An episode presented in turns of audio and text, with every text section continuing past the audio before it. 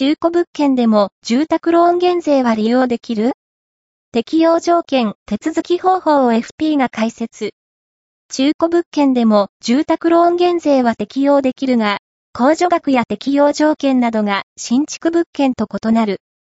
住宅ローン減税を受けるためには、初年度は確定申告を行う必要がある。